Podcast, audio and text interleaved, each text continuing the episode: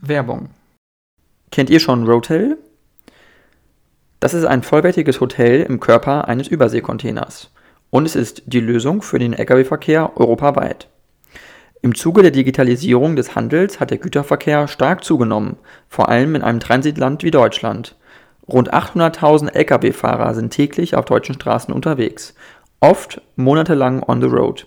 Ihr Zuhause ist die Fahrerkabine, ohne Toilette und Dusche. Roadtail bringt das Hotel zum Gast. Ein Mikrohotel, direkt an oder in der Nähe der Road. Ideal für Berufskraftfahrer, Handwerker, Geschäftsleute, aber auch Privatpersonen. Die Außenhülle eines Roadtails ist ein Überseekontainer.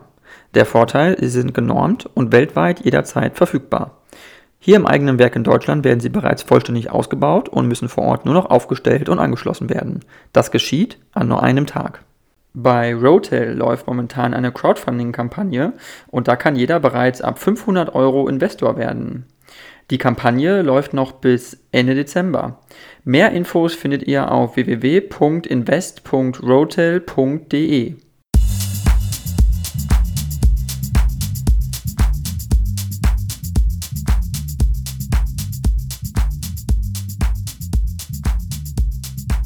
Ja, mhm. ähm, dann äh, vielen, vielen Dank, ähm, Herr Yogeshwar, Ranga Yogeshwar. Sie sind äh, ein luxemburgischer Wissenschaftsjournalist und Autor.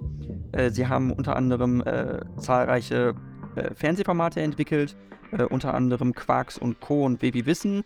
Ähm, und ich wollte mal vorab fragen, bevor wir einsteigen bei den aktuellen Themen, wie Sie eigentlich dazu gekommen sind, ja in den Bereich äh, Medien, Journalismus, Moderation zu kommen, weil sie ja eigentlich Physiker sind vom Haus aus. Mhm. Äh, ich finde es immer so schön. Ihre Einführung ist so ein bisschen Wikipedia gewesen. Ich frage mal, haben Sie bei Wikipedia nachgeguckt und das lesen Sie vor? Nee, ich lese es nicht direkt vor, aber es sind Stichpunkte daraus, genau. Ah, okay. Weil ich das manchmal höre und dann denke ich, okay. Ja. Ähm, aber zu Ihrer Frage, wie kommt ein Physiker zu den Medien? Äh, das erscheint und erschien früher noch viel stärker etwas zu sein, was eher ungewöhnlich war, aber eigentlich ist die Logik ja gar nicht so ungewöhnlich. Wenn Sie Sportsendungen haben, dann ist es völlig normal, dass man manchmal Sportler hat, die kundig sind in dem Bereich und sagen, okay, ich übernehme ne, das Ganze auch in den Medien. Bei mir war das eigentlich ähnlich und wie es dazu kam, hat damit zu tun, dass es eine zuerst einmal Entscheidung auf meiner Seite war, zu merken, was ist das, was mich wirklich reizt. Ich liebe die Wissenschaft, also in der Physik, äh, das war großartig, aber es kommt, das kennt der eine oder andere, nach dem Studium manchmal noch einmal zu so einem Moment, wo man darüber nachdenkt, wie geht es jetzt weiter? Und es wäre sehr naheliegend gewesen äh, und ich hatte einen Job und Angebote, sozusagen im Bereich der Physik zu bleiben aber habe so in mich reingehorcht und gesagt, was ist das, was dich wirklich erfüllt? Dafür habe ich mir auch Zeit genommen und kam genau zu dem, was ich heute tue, nämlich ich habe äh, sehr tief verstanden, dass ich bei aller Liebe in der Physik meinen Platz eher genau da sehe, dazwischen, zwischen der Wissenschaft und der Gesellschaft, die Rolle der Vermittlung, die Rolle auch des, äh, ich sag mal, Nachdenkens über Innovation. Und das ist genau der Weg, den ich gegangen bin. Mhm. Okay, und ähm, war das dann auch ähm, sozusagen auch der Plan, äh, also sozusagen Wissenschaft und inhaltlich oder Inhalte der Wissenschaft äh, auch breiter zu vermitteln? War das Ihnen ein Anliegen, wo Sie gesagt haben, das ist was, wo man das auch verständlich machen muss, weil ja Physik zum Beispiel ein Thema ist, wo man sagen kann, das verstehen nicht viele Leute und es ist sehr komplex und dass man das eben einfacher verständlich macht, sag ich mal. Mhm. Na, es gibt dazu zwei Aspekte. Der eine ist, dass ich sehr früh damit konfrontiert wurde, auch Vorlesungen, äh, Übungen und so weiter zu halten als Physiker. Und ich war damals noch sehr jung und merkte, dass ich in der Lage war, anderen das ganz gut zu vermitteln, weil ich in gewisser Weise immer spürte, wo es jetzt gerade hakt. Also äh, wenn man irgendeine physikalische Gleichung auf die Tafel schreibt, dann äh, ja, gibt es diese Momente, wo diejenigen im Raum spüren, oh, da habe ich jetzt Schwierigkeiten. Und dieses Gefühl hatte ich. Ähm, das war also der eine Punkt. Der zweite Punkt ist, ich gehöre zu dieser Generation, die in den Anfang der 1980er Zeugen dieser extremen Hochrüstung in Ost und West wurden. Und äh, da habe ich gemerkt, ich habe ein sehr starkes gesellschaftliches Anliegen und habe damals an der RWTH Aachen gemeinsam mit ein paar Freunden eine große Ringvorlesung gestartet, wo wir, sie hatte den Titel Verantwortung für den Frieden, wo wir über verschiedene Facetten nachgedacht haben, äh, eigentlich mit dem Ziel zu sagen, wir aus der Wissenschaft verändern einerseits die Welt, aber andererseits haben wir eben auch eine Verantwortung. Also es kann nicht sein, dass kluge Köpfe sich einfach in den Dienst des einen oder anderen geben und nicht über die Konsequenzen ihres Handelns nachdenken. Und das war eigentlich so der Aspekt, der eher in die Breite ging. Und ähm, in meiner Karriere war es dann so, und das ist manchmal auch ähm, interessant, ich hatte Kontakt mit dem Westdeutschen Rundfunk, das war naheliegend, weil ich in Aachen und später in Köln lebte. Äh, aber dann kam Tschernobyl und das war sozusagen, ja, in Anführungszeichen eine Chance. Das war der Unfall von Tschernobyl 1986 und der machte notwendig, dass Leute da sind, die etwas verstehen, die etwas erklären können. Und damals in den Medien äh, waren Wissenschaftsabteilungen noch nicht so besetzt wie heute. Also da gab es zwar Mitarbeiter, aber viele kamen eben nicht aus der Wissenschaft. Und das war eine Chance, aber eben auch gepaart mit meinem Anliegen zu sagen, ey, ich muss informieren, um auf die Art und Weise auch ähm, den Menschen in der Gesellschaft irgendwo Orientierungshilfen anzubieten. Mhm. Okay, also Sie haben auch schon gemerkt, es war auch eine Krise, äh, die auch mhm. äh, schnell mal auch eine Art Initialzündung geben kann oder wo man auch merkt, da haben ja Leute auch Bedarf äh, äh an, an, an Wissen, sage ich mal ähm, weil Sie Tschernobyl angesprochen haben, es ist eigentlich ganz interessant jetzt äh, zur Überleitung auch, weil wir äh, aktuell, oder es war jetzt auch kürzlich, ähm, viele Risiken es gab in der Ukraine, des russischen Angriffskriegs auf die Ukraine, ähm, mit äh, der Gefahr, dass Atomkraftwerke verwickelt werden in Kämpfe, ähm, Raketen da einschlagen können und das zu einer nuklearen Katastrophe führen kann. Äh, was glauben Sie, wie realistisch ist das, dieses Szenario und äh, wie gefährlich kann sowas auch sein? Kann das sowas sein, auch im Maße mhm. Tschernobyl damals von radioaktiver Strahlung? Okay.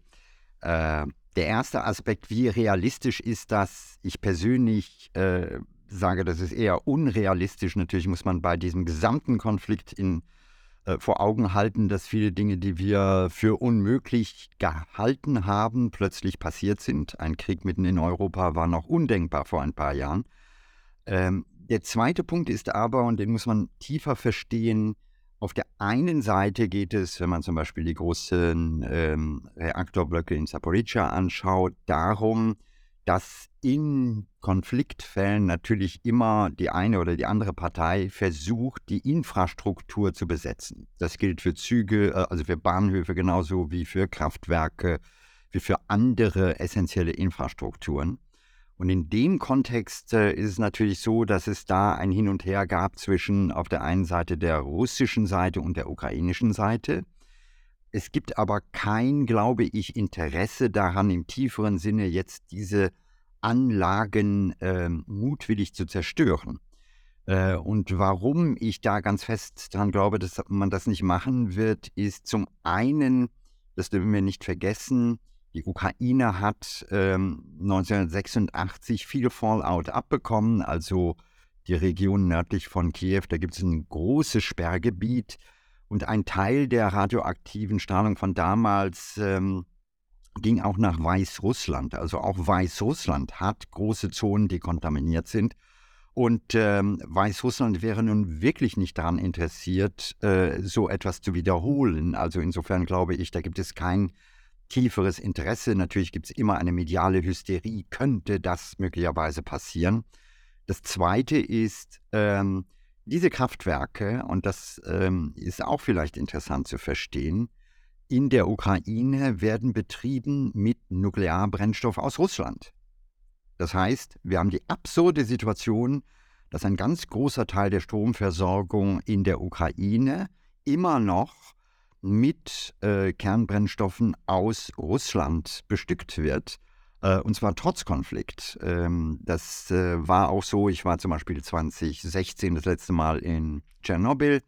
Und ähm, da gab es auch den Überfall auf die Krim, aber es ist nach wie vor so, das sind eigentlich viele Reaktoren äh, sowjetischer Bauart. Ähm, und ähm, insofern, da hat, haben zwar andere äh, Companies versucht, da reinzukommen, wie Westinghouse, aber de facto haben wir also die äh, fast absurde Lage, dass in der Ukraine Krieg herrscht mit Russland, aber auf der Energieseite ähm, Russland immer noch Nuklearbrennstoff liefert, beziehungsweise diese Reaktoren mit nuklearem Brennstoff aus Russland betrieben werden.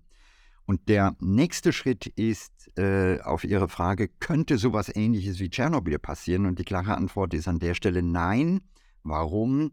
Äh, in Tschernobyl gab es äh, diese Reaktorkatastrophe, die in der Folge eben dazu führte, dass es einen Graphitbrand gab, also große Mengen an Radioaktivität wurden dann in der Folge durch die Feuer äh, wirklich nach außen gebracht. Ein Teil ja, des Reaktorinventars äh, verteilte sich dann in der Gegend. Ähm, und das wäre dieses Mal anders. Also dieses Mal würde man einen Shutdown machen und ähm, äh, insofern ist die Wahrscheinlichkeit eher nicht gegeben. Aber wie gesagt, ich glaube, das ist ein Thema, was, wo man sehr sensibel sein muss, ja wo man auch sehr klar sagen muss, ähm, die Zone um solche Nuklearanlagen sind eigentlich No-Go-Zonen in einem Krieg für beide Seiten. Äh, da gibt es ja auch Aufrufe von Seiten der IAEA. E ähm, und ich glaube, niemand hat so richtig ein Interesse daran, warum soll man das tun? Mhm. Okay, also äh, genau, Sie hatten es gesagt, die äh, internationale äh, Atomenergiebehörde hat ja auch gewarnt, dass es da wirklich äh, also dazu führen kann, dass einem eine globale atomare Katastrophe dadurch auch äh, ja, global nicht, aber eher ähm, regional schon. Also man mhm. muss immer vorsichtig sein, weil äh, auch äh, Tschernobyl in gewisser Weise ist im Wesentlichen eine regionale Katastrophe gewesen. Also da äh, trifft das Wort Katastrophe zu. Natürlich gab es Fallout auch in anderen Ländern, aber das war nicht in dem Sinne vergleichbar mit der Situation vor Ort und das wäre hier auch so. Mhm, absolut. Ähm, und es ist natürlich auch besorgniserregend und äh, die Leute haben natürlich auch, auch Angst. Das heißt, sie würden auch als, als äh, Wissenschaftler und auch als Journalist aber vielleicht auch sagen, oder das habe ich jetzt so zumindest rausgehört, dass mhm. äh, das Risiko begrenzt ist noch nach wie vor, dass da wirklich ähm, eine ganz krasse eine ganz, ganz krasse äh, äh, Krise daraus entsteht, dass, ja, Kämpfe also da über den Weg, Ja, über den Weg äh, sehe ich eigentlich nicht so eine Gefahr. Also ich glaube, an der Stelle äh, sind sich beide Kriegsparteien äh, eigentlich auch einig. Ja, äh, natürlich sind wir in Zeiten des Krieges immer oder werden wir konfrontiert mit sehr viel Emotionalität, mit sehr viel zum Teil Propaganda und auf die Art und Weise äh, wird die eine wie die andere Seite im Grunde genommen äh, immer den Worst Case natürlich auch ein bisschen unterstreichen. Ich habe, wenn, dann eher Sorgen, dass wir momentan, was den Krieg in der Ukraine betrifft, äh, so nach und nach in eine Situation hineinkommen, wo dieser Krieg sich ausweitet. Das sieht man ja jetzt schon durch äh, entsprechende Waffenlieferungen. Und am Ende ist natürlich ähm, es gefährlich, weil man sagen muss, ähm, was passiert am Ende? Gibt es dann Kurzschlussreaktionen? Gibt es dann sozusagen verzweifelte letzte Kämpfe? Und ähm, da bin ich, wie Sie sicherlich wissen, eher ein Vertreter, der sagt, wir müssen weg von der Eskalation und wir müssen, so schwer es ist, so absurd es dem einen oder anderen vielleicht äh, zu erscheinen mag, äh, mehr tun für Verhandlungen, mehr tun für Deeskalation. Aber ja, das äh, ist zumindest meine klare Meinung, denn dort sehe ich die Gefahren einfach sehr viel größer, auch Gefahren, die dann weit über, ich sag mal, den, den Kriegsherd äh, hinausgehen. Mhm, auf jeden Fall. Ähm, Verhandlungen sollten ja immer am Ende eines Konflikts stehen. Glauben Sie, dass das äh, realistisch ist, äh, mit Russland da eine Einigung zu erzielen? Weil ich glaube, soweit ich das verstanden habe, ist ja das Auswärtige Amt äh, und auch Kanzler Scholz äh, regelmäßig in Kontakt mit äh, Putin und mit mhm. seinen Leuten und telefoniert auch. Also ich glaube, da wird sich ja schon bemüht, äh, da Lösungen ja. zu finden. Mhm. Aber die Bomben äh, fallen nach wie vor, mhm. Raketen schlagen in Kiew ein, überall im ganzen Land äh, herrscht ständig Luftalarm. Also von russischer Seite gibt es da ja kaum, äh, kaum Entgegenkommen. Also bei guter Diplomatie ähm, weiß man in der Regel nicht, was wirklich, äh, wenn man so will, hinter den Türen schon vorbereitet wird. aber ich sage nach wie vor, das ist realistisch. Warum? Weil uns die Geschichte zeigt, dass das auch in anderen Situationen, die genauso, vielleicht sogar noch viel stärker polarisiert waren, wie die jetzige, auch möglich war. Also ich erinnere an den Kalten Krieg, äh, wo wirklich zwei Systeme, nämlich das der Sowjetunion und das der USA, sich wirklich gegenüberstanden. und auch da hat man trotz sozusagen äh, all der Polarisierung äh, Formate gefunden, äh, Wege gefunden, mit denen man sich nach und nach annähern konnte, mit denen man nach und nach bestimmte Dinge ähm, verabreden konnte. Und äh, das ist ja jetzt im Konfliktfall der Ukraine ja auch so. Also wir erinnern uns ähm, vor äh, im Frühjahr gab es die große Thematik der Getreidelieferungen, weil äh, die Ukraine natürlich ja die große Kornkammer äh, oder eine der großen Kornkammern ist und ähm, das Aussetzen des Exportes hätte dazu geführt, dass der Kollateralschaden äh, Schaden in zum Beispiel auf dem afrikanischen Kontinent katastrophal gewesen wäre. Und da hat man sehr wohl offenbar einen Weg gefunden, ein Agreement getroffen. Und ähm, ich glaube, das kann man hier auch machen. Natürlich, ich bin kein äh, sozusagen Fachmann in Sachen Diplomatie, aber oft geht es ja darum, schafft man ein Format, bei dem noch andere Player mit am Tisch sitzen. Es gibt momentan ähm, Überlegungen, sollte man China mit einbinden oder Brasilien. Es gibt äh, die Türkei, die sich angeboten hat. Also da muss man alle Optionen ausloten, aber entscheidend dabei ist, dass die Option auch Verhandlungen bei allen äh, irgendwie gesehen wird. Und äh, das ist natürlich schwer, weil äh, jeder Krieg auch in gewisser Weise mit Interessen einhergeht. Und ähm, natürlich ist es so, da sollten wir uns auch nichts vormachen, wenn 100 Milliarden für Rüstung ausgegeben werden, dann gibt es äh, auch durchaus Menschen, die gewinnen und äh, das ist an der Stelle natürlich auch schwer, weil die den Kurs haben, jetzt aufrüsten, jetzt noch mehr produzieren. Ähm, ja, äh, Firmen wie Rheinmetall suchen jetzt Mitarbeiter, stocken auf. Ähm, und da bin ich eben einer, der sagt, wir sollten nicht den Fehler machen, in eigentlich etwas zurückzukommen, was ins 20. oder 19. Jahrhundert hineingehört, nämlich in ein Selbstverständnis, dass ähm, das Kriegsministerium das bestausgestattetste ist. Äh, also wenn man einfach in der Geschichte zurückguckt, dann waren immer die Etats von äh, den Verteidigungsministerien oder Kriegsministerien, wie sie richtigerweise früher genannt wurden, äh, einfach sehr viel höher im Vergleich zu anderen Ministerien.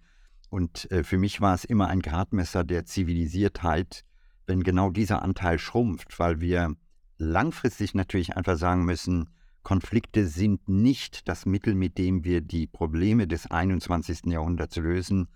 Meine große Sorge ist, dass ähm, wir vielleicht jetzt einen Weg einschlagen, der äh, langfristig eben nicht nur den Konf äh, Konflikt in der Ukraine umfasst, sondern was da latent schwelt, äh, das merkt man, wenn man wirklich etwas genauer auch die äh, Zeitungen und die Meldungen verfolgt, ist ein Konflikt zwischen den USA und China. Äh, Europa steht da mittendrin. Und ähm, das ist ein Konflikt, wo ich einfach hoffe, dass wir wegkommen von einem Denken im Sinne von, wer ist das bessere System und in einen neuen Konfrontationskurs gehen, ähm, der vielleicht motiviert ist dadurch, dass die, keine Ahnung, USA vielleicht nicht akzeptieren können, dass es irgendwann vielleicht auch eine andere Nation gibt, die die größte äh, Wirtschaft äh, weltweit wird. Und da einen Weg zu finden, wie wir vielleicht auch sogar mit einer Verschiedenheit trotzdem einen friedlichen Weg begehen, ist essentiell. Und ähm, von daher hat dieser Konflikt in der Ukraine für mich auch eine langfristige Dimension, über die wir vielleicht stärker nachdenken müssen. Mhm. Auf jeden Fall, da bin ich äh, bei Ihnen, das sehe ich äh, auch so. Ähm, jetzt ist natürlich die Frage, äh, die neueste Entwicklung, wir wollen jetzt nicht, nicht zu lange bei der Ukraine bleiben, aber das ist, glaube ich, für mhm. mich noch meiner Meinung nach ein wichtiges Thema dass äh, Deutschland liefert ja jetzt äh, Kampfpanzer in die Ukraine, also die Leopard 2 Kampfpanzer. Mhm. Äh, die Amerikaner liefern auch, liefern auch schwere Kampfpanzer. Äh, jetzt hat heute, glaube ich, äh, Spanien bekannt gegeben, auch einige wenige Kampfpanzer liefern zu wollen. Also äh, sind Sie da Unterstützer in der Hinsicht? Halten Sie das für kritisch? Mich würde einfach Ihre Meinung da interessieren.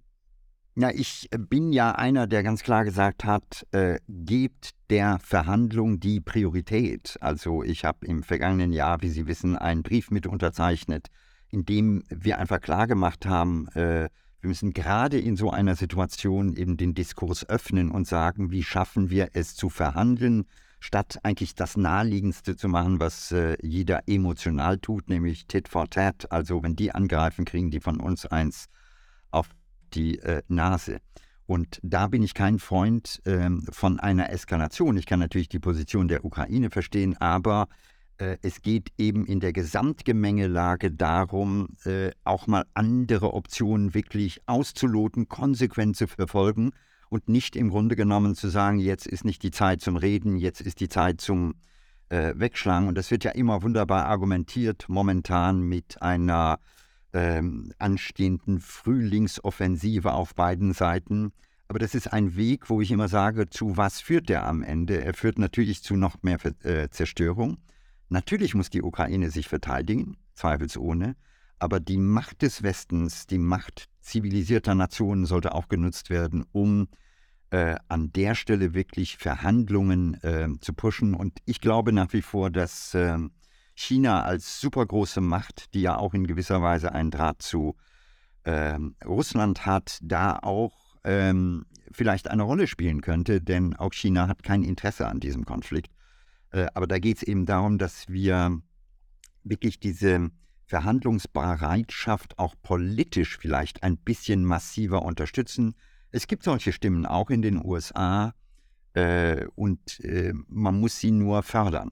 Und hm. insofern bin ich kein Freund, denn ähm, dieses Eskalieren geht weiter. Ich meine, Sie wissen alle, jetzt werden Leopardpanzer geliefert. Übrigens interessanterweise auch viele Panzer aus Griechenland äh, und aus der Türkei, wo man ja auch mal vielleicht ein bisschen selbstkritisch hinterfragen muss, wie kommt es eigentlich, dass Deutschland der Arm, dem armen Griechenland so viele Panzer ne, ausliefert? Also äh, da merkt man dann auch, finde ich manchmal die Entgleisungen eines äh, Rüstungsgeschäfts, was finde ich nicht mehr in das 21. Jahrhundert passt. Und das ähm, Zweite ist, dass wir in der gesamten Situation äh, aufpassen müssen, denn die Stimmen werden immer lauter. Jetzt heißt es plötzlich, was ist mit Flugzeugen? Ja, also das spiraliert sich immer weiter und wenn wir nicht aufpassen, werden wir irgendwann graduell in einen Konflikt gezogen, dessen Dimensionen dann wesentlich größer sind als das, was wir heute sehen. Mhm.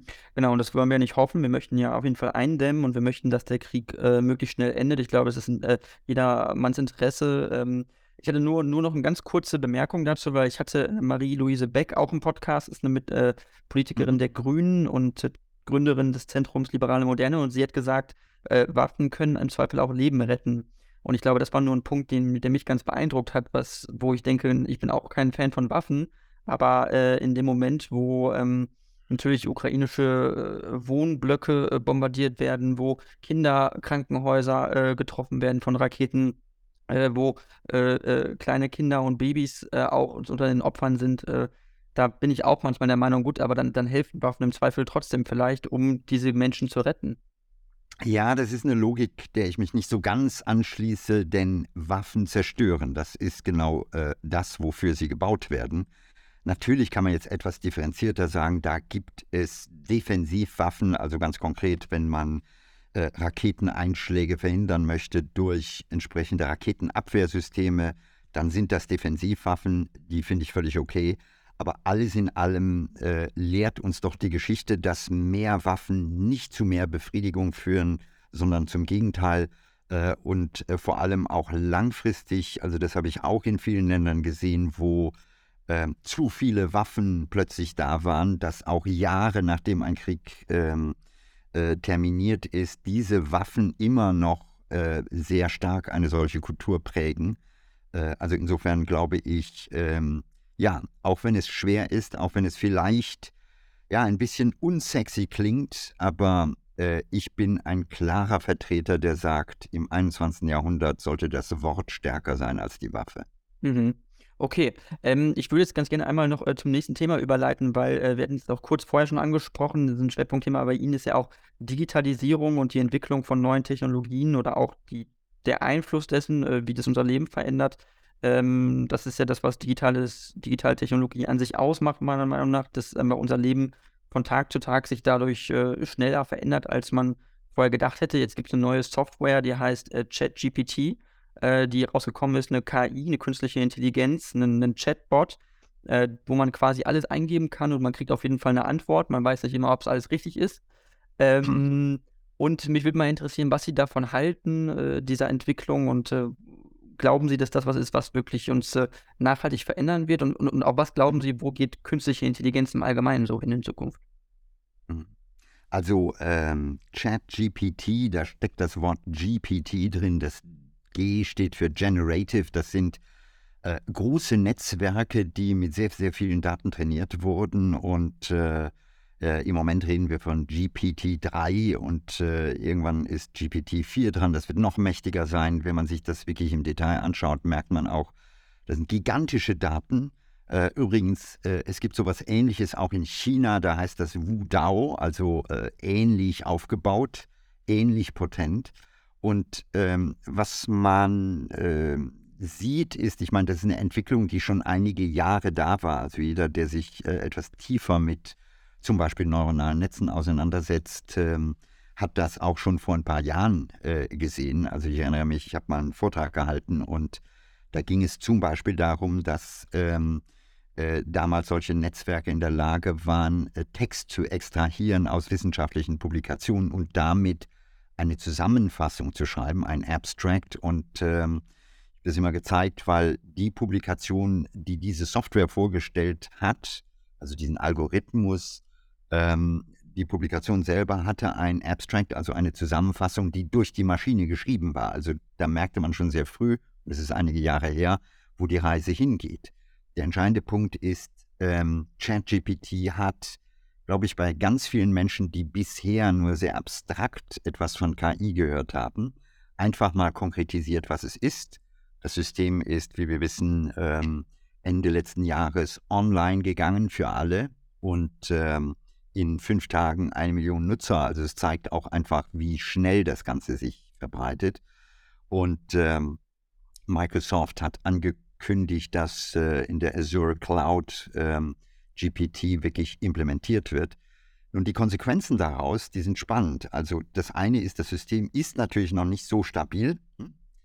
Es ist so, dass es bestimmte Fähigkeiten gibt. Also ich habe äh, selber viel ne, probiert. Ähm, ich habe mit meinem Schwiegersohn zusammen, haben wir mal experimentiert, wie gut es beim Programmieren ist. Und es ist ziemlich gut. Das haben wir auch mal ähm, veröffentlicht. Äh, und man merkt eben mehrere Aspekte. Das eine ist, ähm, äh, sozusagen neben ChatGPT gibt es Codex, das ist sozusagen die Programmierengine.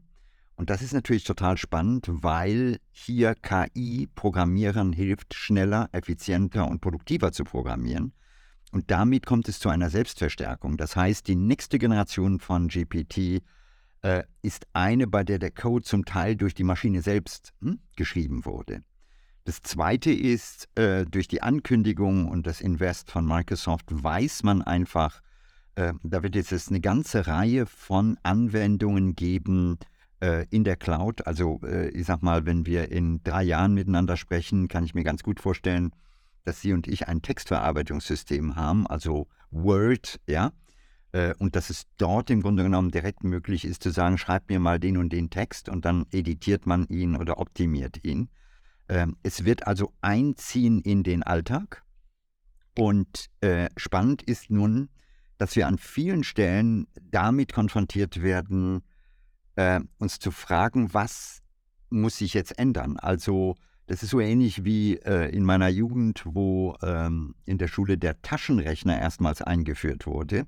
Und der hat eben zur Folge gehabt, dass äh, das Curriculum sich ändern musste, denn ähm, einem Schüler nur noch äh, die Frage zu stellen, was ist die Quadratwurzel von hm, so und so und das muss er händisch ausrechnen, das mussten wir. Ähm, das ist heute nicht mehr der Fall, aber heute geht es eben darum, mit diesen Tools lernen umzugehen und ähm, das ist genau die Debatte, die wir im Moment brauchen. Die zweite ist, ähm, wie äh, stabil sind so Systeme, also die Validierung davon, was ist richtig, was ist falsch. Äh, ich habe es getestet bei mir, es ist atemberaubend. Das System kennt zwar einerseits mich, aber es ist so ein bisschen halluzinierend. Also da wird mir unterstellt, ich hätte bestimmte Bücher geschrieben äh, und diese Bücher gibt es noch nicht einmal. Also äh, wo man eben ganz vorsichtig sein muss, was wird da behauptet, was wird da nicht behauptet. oder jeder, der damit rumspielt, kann mal den Test machen. Frag mal ChatGPT, wie viel ist 1 und 1? Dann kommt die Antwort 2. Und dann gibst du die Antwort, nein, die richtige Antwort ist drei. Und dann interessanterweise kommt eine Entschuldigung, also ChatGPT entschuldigt sich und sagt, selbstverständlich ist 1 und 1 3. Mhm. Also wo man auch merkt, diese Systeme, also wenn man das mal attribuieren würde an einen Menschen und sagen müß, äh, würde, was ist die Psychologie eines Menschen, der ja, so funktioniert wie ChatGPT, dann bin ich ziemlich überzeugt, dass wir sagen würden, der ist auf der einen Seite, hat er zwar eine Menge im Kopf, aber irgendwo ist er seltsam. Manchmal erfindet er, ja, und er hat auch keine Haltung an der Stelle. Und gerade beim Stichwort Haltung ist es sehr essentiell, weil ähm, vorausgegangene Tests mit solchen Systemen äh, sehr schnell gemerkt äh, haben, da hat man sehr schnell gemerkt, dass sie ähm, äh, einen großen Bias haben, also dass sie rassistisch werden, dass sie in gewisser Weise das, was uns als Zivilisation auszeichnet, nämlich unsere Moral, unsere moralischen Leitlinien über Bord wirft. Und das ist natürlich eine total spannende Frage. Ähm, man nennt das in der Informatik das Alignment-Problem. Also ähm, wenn man einen Algorithmus hat und man hat den Menschen, wie kriegt man beide sozusagen auf eine Linie, weil es wäre natürlich fatal, wenn plötzlich eine sehr intelligente Maschine anfängt, sozusagen in eine andere Werterichtung zu gehen, als wir Menschen ähm, oder wir als Gesellschaft die gesetzt haben. Und das wird ein richtig großes Problem werden. Mhm. Ich, ich, ich äh, bin da Ihrer Meinung. Ich glaube, es ist also eine ganz eine, eine interessante, aber auch eine durchaus auch bedenkenswerte Entwicklung ist, wenn man nicht weiß, wo es hingeht, weil Sie es angesprochen hatten. Äh, äh, Chatbots neigen dazu, rassistisch oder homophob zu sein oder äh, den Holocaust zu bejahen oder äh, zu be äh, behuldigen. Das gab es alles schon in vorherigen Versionen. Ich glaube, es war jetzt nicht im Fall von ja. GPT, aber andere Chatbots habe ich was. Nein, nein, Microsoft hatte ein System und haben das schnell vom Netz genommen. Mm, genau, sowas war das. Mhm. Und dann ist ja. jetzt äh, die Frage, ähm, also es gibt ja äh, Wissenschaftler, die sich auch damit beschäftigen, äh, wo das Ganze als Entwicklung hingehen kann. Also im Sinne von, geht man davon aus, dass KI in Zukunft uns alle irgendwie beherrschen wird, äh, besser wird, als wir, wir darin aufgehen. Ähm, es gibt einen Wissenschaftler, der heißt Ray Kurzweil, das ist ein Chefentwickler von Google. Und der hat ein Buch, der kennen, okay, kennen Sie super. Ja. Und der hat äh, ein Buch geschrieben äh, äh, und in dem Buch beschreibt er, dass äh, bis 2045 seiner Einschätzung nach äh, eben die KI so gut sein wird, dass man dann eine Art äh, Event Horizon erreicht, also eine Art Zeithorizont, an dem man nicht yeah. mehr absehen kann, wie mhm. weit geht die Entwicklung technologisch noch. Das kann man dann gar nicht mehr be beurteilen. Also sind Sie ein Anhänger von so einer Theorie? Also ich habe, ich habe persönlich mit, äh, mit Ray Kurzweil äh, sehr leidenschaftlich darüber diskutiert. Okay. Äh, er nennt das Singularity, also das ist der Punkt, wo der Kipppunkt da ist, ja, und die Maschine den Menschen überholt. Ähm, ich glaube ehrlich gesagt, äh, das liegt in unseren Händen. Äh, wir werden Maschinen haben, die partiell sozusagen sehr viel besser sind als wir. Aber das heißt nicht, dass diese Maschinen uns dominieren. Also ein einfaches Beispiel. Wir haben auch Taschenrechner, um nochmal bei dem Beispiel zu bleiben. Äh, die können sehr viel besser rechnen als jeder Mensch, aber dafür dominieren sie uns nicht. Und in ähnlicher Weise wird das auch bei all den anderen Eigenschaften so sein.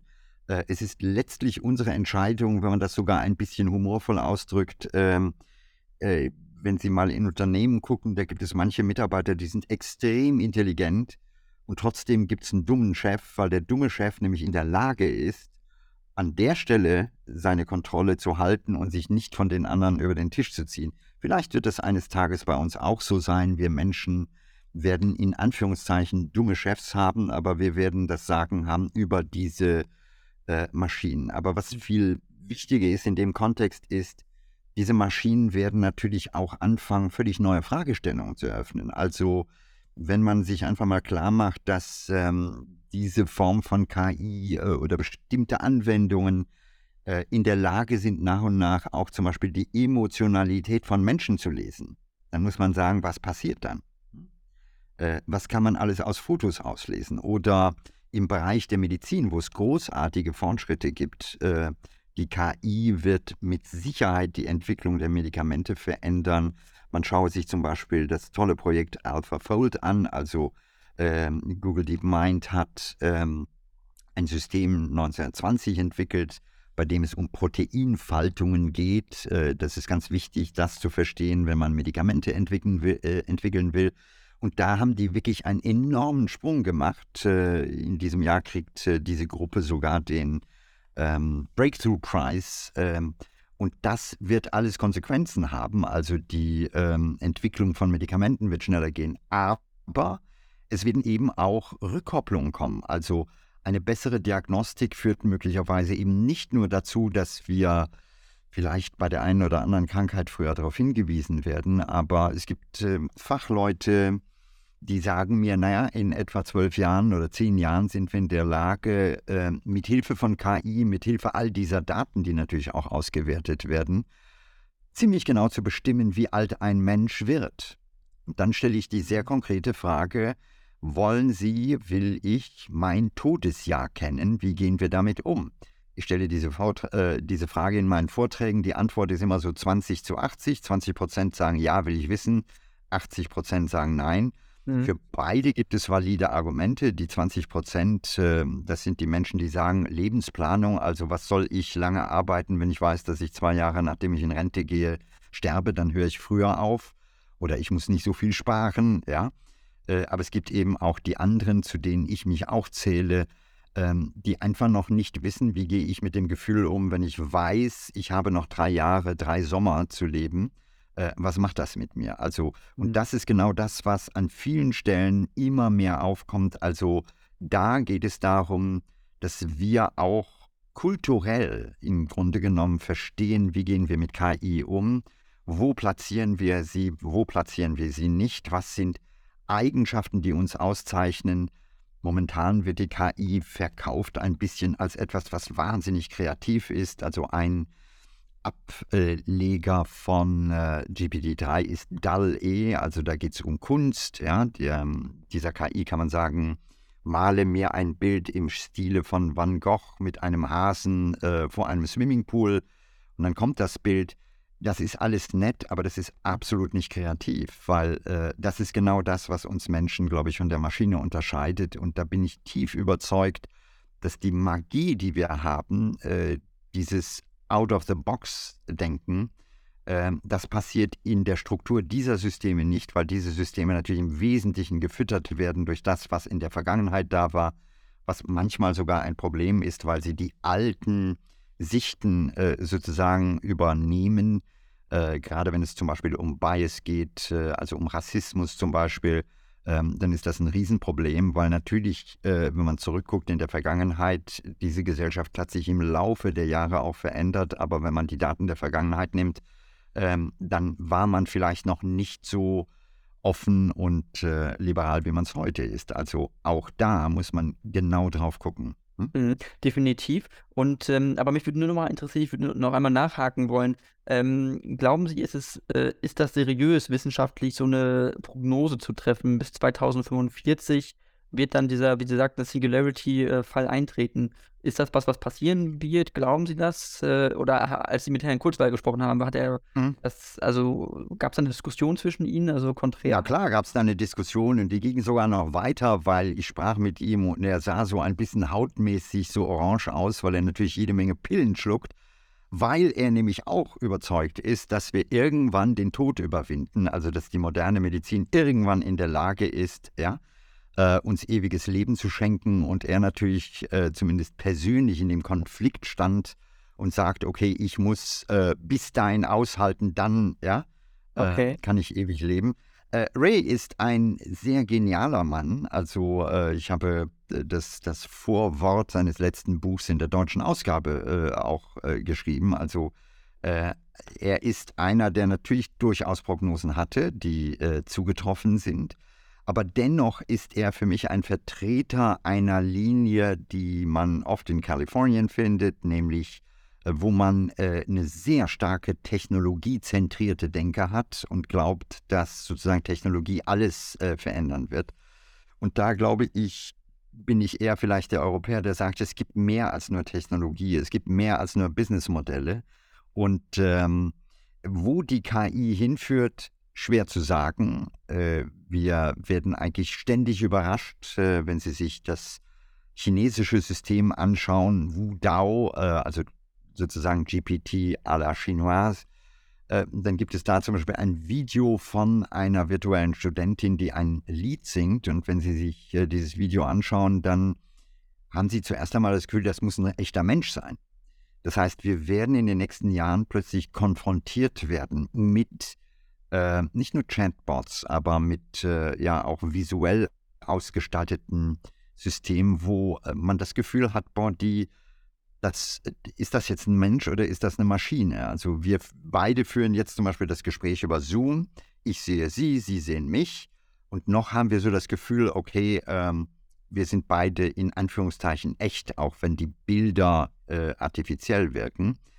Aber in zehn Jahren ist die spannende Frage, wer ist auf der anderen Seite und wie habe ich die Chance, das zu überprüfen? Und äh, das hat viele Konsequenzen, also nicht nur der Täuschung, aber äh, wenn man es mal ganz emotional nimmt, äh, was passiert, wenn Menschen sich verlieben, ja, in irgendeinen digitalen Avatar, weil sie denken, der, der existiert, um irgendwann dann die Enttäuschung zu erleben, dass es eine kalte Maschine, ein Algorithmus ist. Was macht das mit unseren Seelen? Oder die nächste Frage wird sein, ähm, was passiert, wenn wir das nun kombinieren mit dem zweiten Trend, der auch ähm, eigentlich kommt, und das ist ähm, der Übergang wirklich in die, in die, virtuelle Welt, in die digitale Welt. Also Stichwort ähm, Artificial Reality, äh, Enhanced Reality, Brillen. Ich weiß nicht, ob Sie das mal probiert haben, aber das ist schon ziemlich irre. Und ähm, da gibt es natürlich auch viele Menschen, die ja vielleicht in einem in einer kleinen Wohnung in einem hässlichen Viertel der Stadt leben Mhm. Die ziehen sich die Brille auf und plötzlich sind die in einer anderen Welt, die viel schöner ist, etc. Ähm, und das wird eine große Versuchung sein. Zudem ist es so, dass in meiner Vorstellung wir gerade dabei sind, wahrscheinlich die größte Völkerwanderung kulturell zu erleben, nämlich aus der Realität in die Virtualität. Ähm, also wir, wir verbringen immer mehr Zeit im Digitalen. Es ist so, dass ähm, wir in Deutschland äh, zum Beispiel im Schnitt äh, fast sieben Stunden im Netz sind, in Südafrika sind es über zehn Stunden. Und wenn man sich mhm. jetzt noch vorstellt, dass sozusagen Brillen aufgezogen werden, ähm, dann, ja, wo geht das hin? Vielleicht ist das ein Weg aus ähm, der sehr materiellen, ressourcenstarken äh, Welt. Also äh, in der virtuellen Welt kann man sich dann digital so einrichten, ja, dann kann man irgendwelche Möbel kaufen, äh, die es gar nicht gibt, aber die digital da sind und äh, sein Ego damit befriedigen und hat vielleicht weniger CO2-Ausstoß. Also man kann es ja vielleicht auch mal ein bisschen schräg sehen und sagen, der Weg hin zu einer nachhaltigen äh, Welt ähm, ist vielleicht, so absurd das klingt, eine digitale Welt, in der wir gar nicht mehr im Hier und Jetzt leben. Ich kann mir das schwer vorstellen. Ich mag auch das Hier und Jetzt. Also die Realität ist das, was am Ende wichtig ist. Aber es geht eben darum, wo gehen Trends hin? Und wir haben das in vielen anderen Bereichen gesehen, dass wir uns sehr schnell beeinflussen lassen. Wenn ich äh, Nahrungsmittel nehme, da haben wir mal den Test gemacht mit der Gemüsesuppe oder mit dem Fruchtjoghurt. Und es ist schon interessant, ähm, dass der Geschmack äh, sich nach und nach adaptiert hat. Und heute bei einer Blindverkostung interessanterweise viele Menschen sagen, der künstliche Erdbeerjoghurt schmeckt ihnen besser als der echte. Und das ist schon äh, in gewisser Weise ja eine rote Linie, die überzogen wird. Und wer weiß, in den nächsten Jahren äh, wird das vielleicht auch in anderen Bereichen stattfinden. Ich fände das ja in gewisser Weise bedauerlich, weil Realität äh, ist voller Wunder. Aber äh, diese Entwicklung, ja, muss man sehr genau verfolgen. Aber sie ist spannend.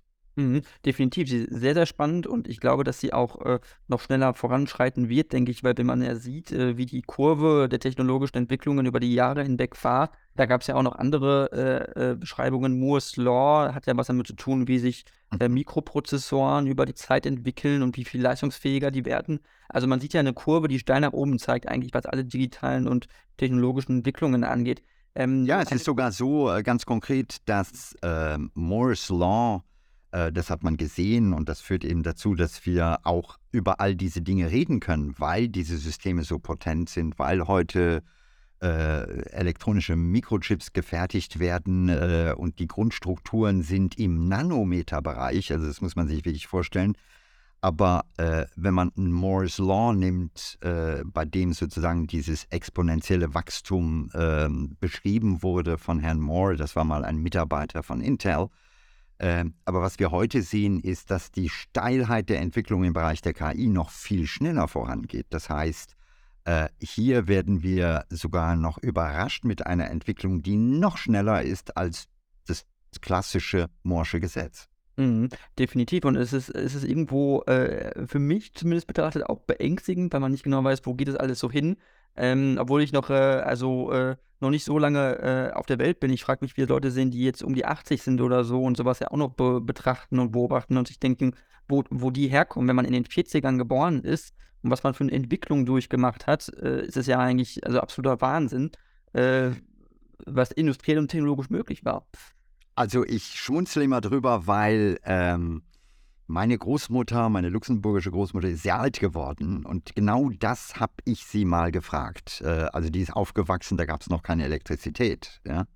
Äh, da fuhren Pferde durch die äh, Stadt und irgendwann, als ich ihr die Frage stellte, war es fast schon selbstverständlich, dass das Space Shuttle ja, in den Himmel stieg. Und sie hatte eine total geniale Antwort. Sie sagte, weißt du, ich habe mich nie für Technik interessiert, aber was ich dir sagen kann, ist, irgendwann gab es ein Telefon und alle 20 Jahre hat seine Form verändert. Das war ihr äh, Antrieb. Äh, also insofern sollte man auch nicht Angst haben. Ich weiß, ähm, Fortschritt macht oft Menschen Angst, aber ähm, ich glaube, an der Stelle geht es darum, dass wir in Zeiten der Veränderung leben. Ja, das ist etwas, was wir traditionell vielleicht nicht so in unseren Blut haben. Wir sind eher so Bewahrer. Also wenn man den Status quo hat, dann möchte man den behalten. Äh, aber wir leben halt in Zeiten, in denen genau diese disruptiven Entwicklungen da sind. Aber die beinhalten eben auch großartige Chancen. Und äh, ich glaube, an der Stelle ist es sehr wichtig, die innere eigene Kultur auch zu verändern, also äh, offen zu bleiben. Äh, das gilt ja nicht nur für den technischen Fortschritt. Ich sag mal, vor zwei Generationen war es völlig normal, dass irgendeiner äh, zu einem Unternehmen ging und ein Leben lang bei diesem Unternehmen war, bis er in Rente ging. Heute, wenn ich meine Kinder betrachte, ist es völlig normal, dass die sehr viel mobiler sind. Äh, die haben einen anderen Lebensplan, aber das heißt nicht, dass sie unglücklicher sind. Mhm, definitiv. Und ähm, deswegen, ich äh, würde noch ganz gerne noch auf diesen Punkt eingehen, weil wir haben auch nicht mehr ganz viel Zeit. Ähm, es geht ja um soziale Netzwerke auch ganz viel in diesem Kontext. Das heißt, KI wird ja auch ganz viel dadurch einfach auch gepusht und äh, verstärkt. Mhm. TikTok ist ein Trend, der jetzt gekommen ist, letzten Jahre, Instagram sowieso. Mhm. Ähm, das sind ja auch Netzwerke, die ganz krass auch auf Reize außen, also Reize von Menschen, die die Bilder gucken, die Videos sich anschauen, die, die was in ihnen auslöst. Und ähm, äh, diese KI wird ja darauf auch trainiert, auf diese Reize sozusagen. Also zu gucken, welches Bild kann ich tatsächlich vorschlagen oder welches Video, was dich interessieren könnte, was du gut finden würdest. Und das wird ja immer krasser. Also wird man irgendwann auch abgestumpft als Mensch dadurch, dass man dann irgendwann äh, sich durch das reale Leben auch nicht mehr wirklich beeindrucken lässt, weil es im Digitalen mhm. spannender wirkt.